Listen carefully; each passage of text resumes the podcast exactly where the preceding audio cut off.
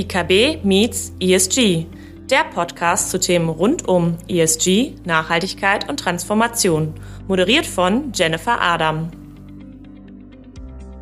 Dementsprechend möchten wir auch mit dem Framework ein dauerhaft verlässlicher Finanzierungspartner der deutschen Industrie sein. Aber es reicht uns natürlich noch nicht. Wir wollen hier weitermachen. Hallo und herzlich willkommen zu einer neuen Folge von IKB Meets ESG. Mein Name ist Jennifer Adam, ich bin ESG und Nachhaltigkeitsexpertin in der IKB und führe Sie durch diesen Podcast. Meine heutigen Gäste sind André Peters und Friedrich Bonin, zwei Experten aus unserem Strategieteam intern. Hallo ihr zwei, schön, dass ihr da seid. Ja, hallo. Wir freuen uns sehr. Vielen Dank, dass wir hier auf deinem äh, Sofa Platz nehmen dürfen. Ja, das Sofa müssen wir noch anschaffen. Ist nur halb gemütlich jetzt hier.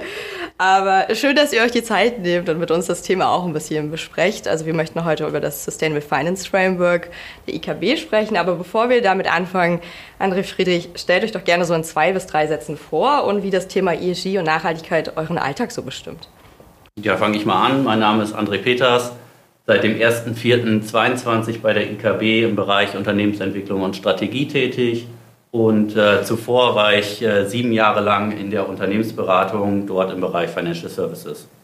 Ähm, Friedrich Bonin, ähm, auch so lange wie der André dabei, 15, 16 Monate jetzt im Strategieteam der IKB und war davor auch ähnlich lang wie André, knapp sieben Jahre ähm, unterwegs, allerdings bei einer Großbank im äh, Bereich MA.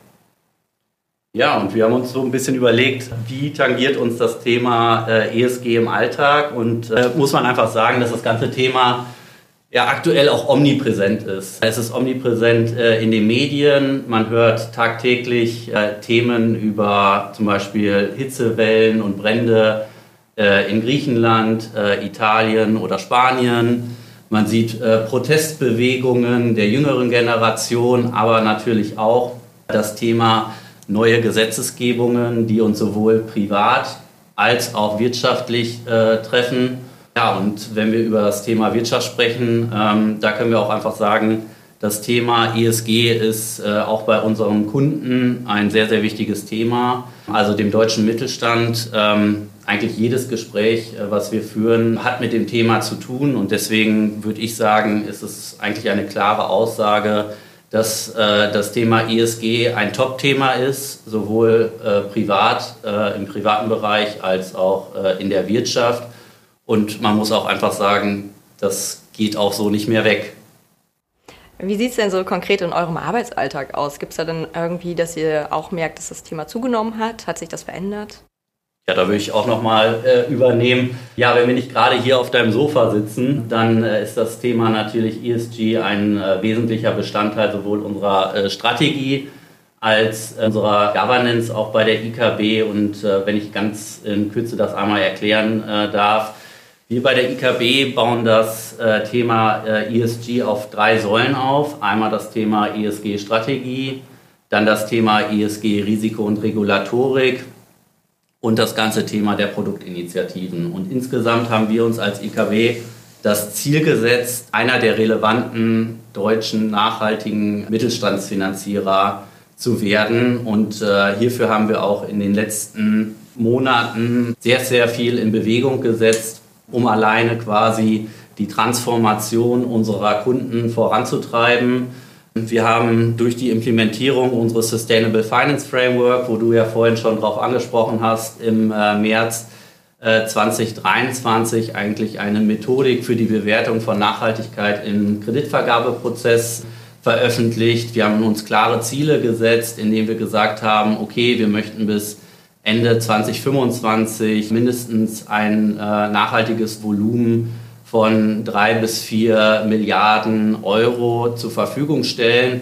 Und äh, was wir natürlich auch machen, ist äh, das Thema neue ESG-Produkte, die wir auf den Markt bringen. Gibt es noch irgendwas zu ergänzen, Friedrich, also in Bezug auf, wie wir uns intern auch bei der IKB für die Transformation aufstellen? Absolut. André hat ja gerade ähm, die Kundensicht beschrieben mit unseren ambitionierten Zielen, drei bis vier Milliarden Euro neue Geschäftsvolumen ist äh, für eine Bank dieser Größe bis Ende 2025 in nachhaltigen äh, Produkten ein, glaube ich, sehr ambitioniertes Ziel. Aber wir wollen uns natürlich auch intern transformieren. Ähm, da gibt es unterschiedliche Gründe für. Insbesondere geht es aber um Glaubwürdigkeit auch gegenüber unseren Kunden ähm, und dass wir eine gewisse Erfahrung äh, vorweisen können bei Nachhaltigkeitsthemen. Und wir haben auch schon erste Erfolge erzielen können. Wir haben Anfang des Jahres unseren eigenen CO2-Abdruck ähm, gemessen. Für alle Fachleute unter uns, es geht hier um die Scope 1, 2 und 3 Upstream-Messmethode, also der Bankbetrieb ähm, für die Jahre 2019 bis 2021 und konnten hier feststellen, dass wir äh, unsere CO2-Emissionen um ungefähr 38 Prozent äh, reduzieren konnten äh, in den Jahren 19 bis 2021. Aber das reicht uns natürlich noch nicht. Wir wollen hier weitermachen und haben uns auch hier ambitionierte Ziele gesetzt, wollen bis 2025 hier noch weitere 15 bis 25 Prozent CO2-Emissionen im Bankbetrieb einsparen. Wie geht das? Eine Bank hat ja jetzt nicht wie ein äh, Industrieunternehmen komplexe und energieintensive ähm, Produktionsprozesse. Nein, es geht natürlich insbesondere um Flächennutzung, ähm, Ökostrom für Server und so weiter. Und da sind wir uns sicher, dass wir auch dieses Ziel erreichen. Außerdem äh, haben wir Anfang des Jahres ähm, die UN Principles of Responsible Banking unterzeichnet und äh, committen uns äh, da maximal zu. Äh, wir haben ja ein Großprojekt, André hat es gerade kurz äh, genannt, äh, um auch bei ESG, Risiko- und Regulatorik-Themen in der Zukunft gut aufgestellt zu sein. Und natürlich, und darum geht es ja heute, das Framework, ähm, was wir unter anderem auf, unserem neuen, auf unserer neuen Website präsentieren. Ja, danke für die internen Einblicke auf jeden Fall schon. Und da sind wir auch schon gut in dem Thema drin. Also das Thema Sustainable Finance nimmt ja so richtig Fahrt auf seit den letzten zwei, drei Jahren. Und da vielleicht an euch schon mal die Frage, so welche Rolle spielen denn solche Frameworks, solche bankinternen Frameworks auf dem Weg zur Transformation der Wirtschaft? Also Geld hat natürlich immer irgendwo eine Steuerungsfunktion und wir sind ja als äh, Bank äh, mit Kernkreditgeschäft in einer Steuerungsfunktion, weil wir Kredite vergeben und damit Investitionen finanzieren. Und wir haben mal ein paar Zahlen mitgebracht, ein bisschen Number Crunching. Ähm, die EU hat ja den Green Deal 2021 verabschiedet und sich da auch wieder ambitionierte Ziele oder uns allen ambitionierte Ziele äh, auferlegt. Bis 2030 wollen wir 55 Prozent weniger Emissionen äh, erzeugen im Vergleich zu 1990. Und bis 2050 wollen wir sogar klimaneutral sein. Und dafür sind immense Investitionen notwendig. Wir haben eine Zahl mitgebracht, 28 Billionen Euro. Das ist eine riesige Zahl, die hat zwölf Nullen. Jetzt kann man diskutieren, ob es 28 sind oder 27, ist egal, glaube ich. Wir brauchen eine große Investitions- äh, oder große Investitionsvolumina in saubere Technologien, um dieses ambitionierte Ziel zu erreichen. Ähm, das sind ungefähr 25 Prozent der Kapitalinvestitionen und entspricht ungefähr 4 Prozent äh, der, der Wirtschaftsleistungen aller 27 EU-Staaten. Und äh, mit diesen Frameworks äh, können wir diesem ja, ambitionierten Weg eben einen gewissen Rahmen geben und äh, können Transparenz schaffen. Das ist, glaube ich, ganz wichtig, ähm, weil äh, auch der Begriff Nachhaltigkeit noch nicht ganz äh, definiert ist. Und wir senden natürlich auch ein wichtiges Signal, dass wir unsere Kunden bei dieser Transformation, die sowieso komplex genug wird, ähm, eben hier begleiten und auch unterstützen mit gewissen Vorgaben. Stichwort EU-Taxonomie. Ja, das ist äh, super spannend, was du da alles erzählst. Und äh, für mich schließt sich so ein bisschen die Frage an, wir wissen ja alle, die EU-Taxonomie kommt, schließt quasi oder schließen solche Frameworks, sei es jetzt das von der EKB oder andere Banken haben sowas ja auch, die Lücke zwischen, sage ich mal, Taxonomie, die ja sehr klar definiert, was ist braune Investition, was ist grüne, dunkelgrüne Investition. Also schließt das so ein bisschen diese Lücke oder was beobachten wir da am Markt? Absolut, und das ist auch so ein bisschen die Idee. Also erstmal die EU-Taxonomie, sie kommt, das ist richtig und das ist auch gut, dass sie kommt. Da geht es nämlich auch genau darum, Kapitalflüsse entsprechend Richtung nachhaltige Wirtschaftsaktivitäten umzulenken und dem Ganzen eben einen verbindlichen Rahmen zu geben. Das brauchen wir, das kommt. Also es ist in der Mache, aber es ist eben noch nicht da. Ähm, und diese Lücke können tatsächlich Frameworks ein Stück weit schließen. Es gibt natürlich auch bei der EU-Taxonomie viele Probleme, äh, strukturelle Herausforderungen. Ähm, wir haben mal Beispiele mitgebracht, äh, das zeitliche hatte ich gerade schon gesagt, ähm, aber auch der Geltungsbereich, für wen äh, gilt das alles? Wir haben inhaltliche Herausforderungen bei der Taxonomie. Wir erinnern uns an die Diskussion um Gas- und Atomenergie. Also ist das jetzt nachhaltig oder nicht? Am Ende ist es das, aber es ist eben auch immer noch umstritten.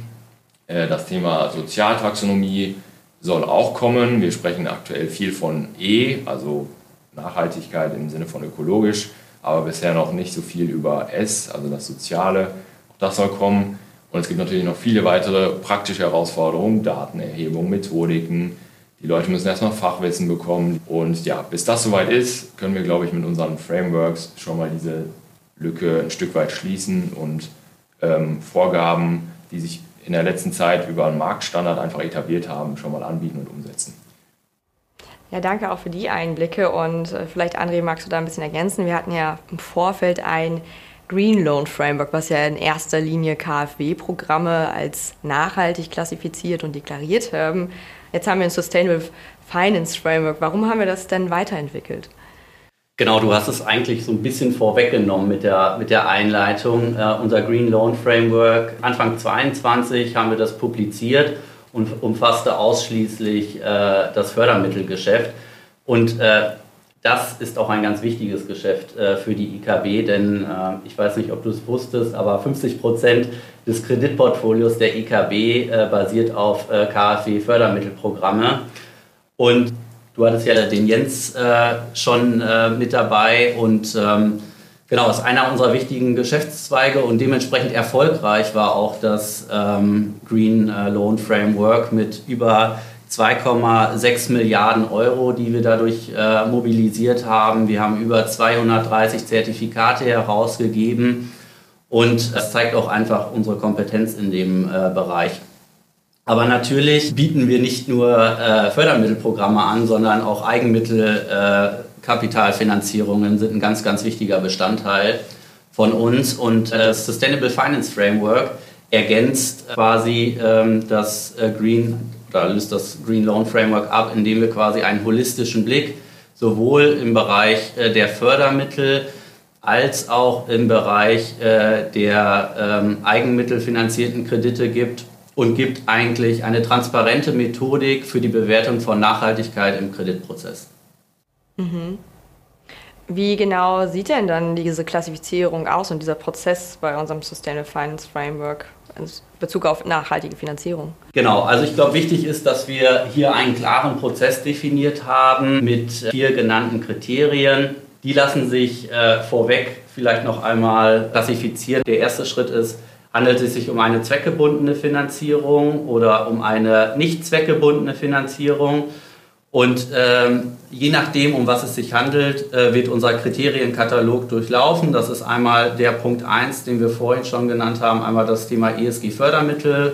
Wir haben klar definiert, welche Fördermittel für uns äh, nachhaltig äh, sind. Ähm, natürlich das Thema, was auch Friedrich schon vorhin angesprochen hat, Punkt 2, taxonomiekonforme Aktivitäten, ähm, sind, sind die hier erfüllt oder sind äh, im Schritt 3 Aktivitäten mit einem positiven Beitrag zu den äh, SDGs erfüllt, also den Sustainable Development Goals.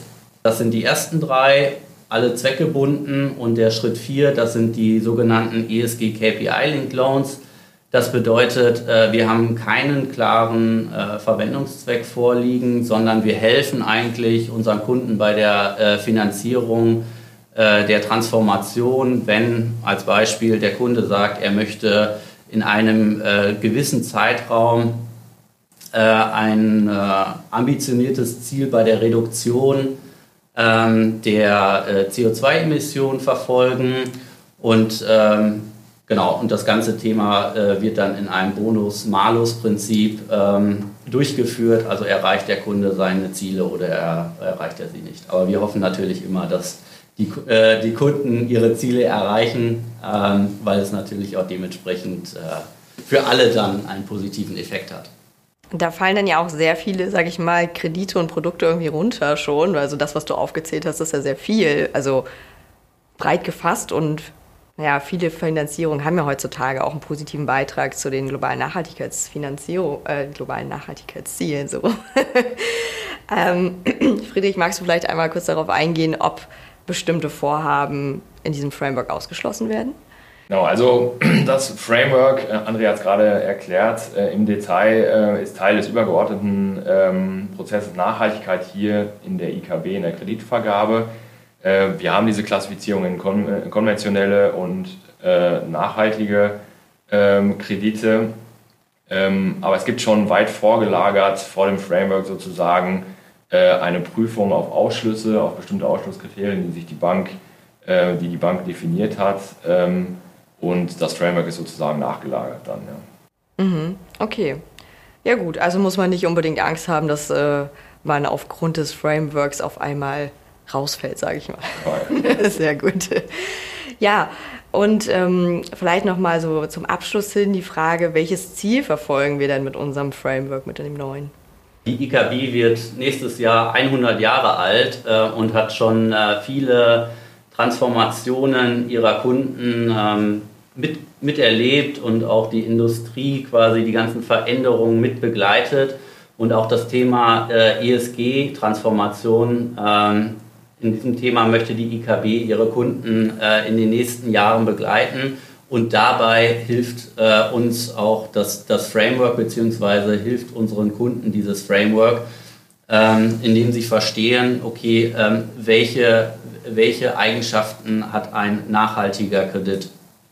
Und ähm, dementsprechend möchten wir auch mit dem Framework ein dauerhaft äh, verlässlicher Finanzierungspartner der deutschen Industrie sein.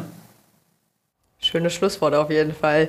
Gibt es von eurer Seite denn noch irgendetwas, was ihr unseren Hörerinnen und Hörern mitgeben wollt in Bezug auf das Framework?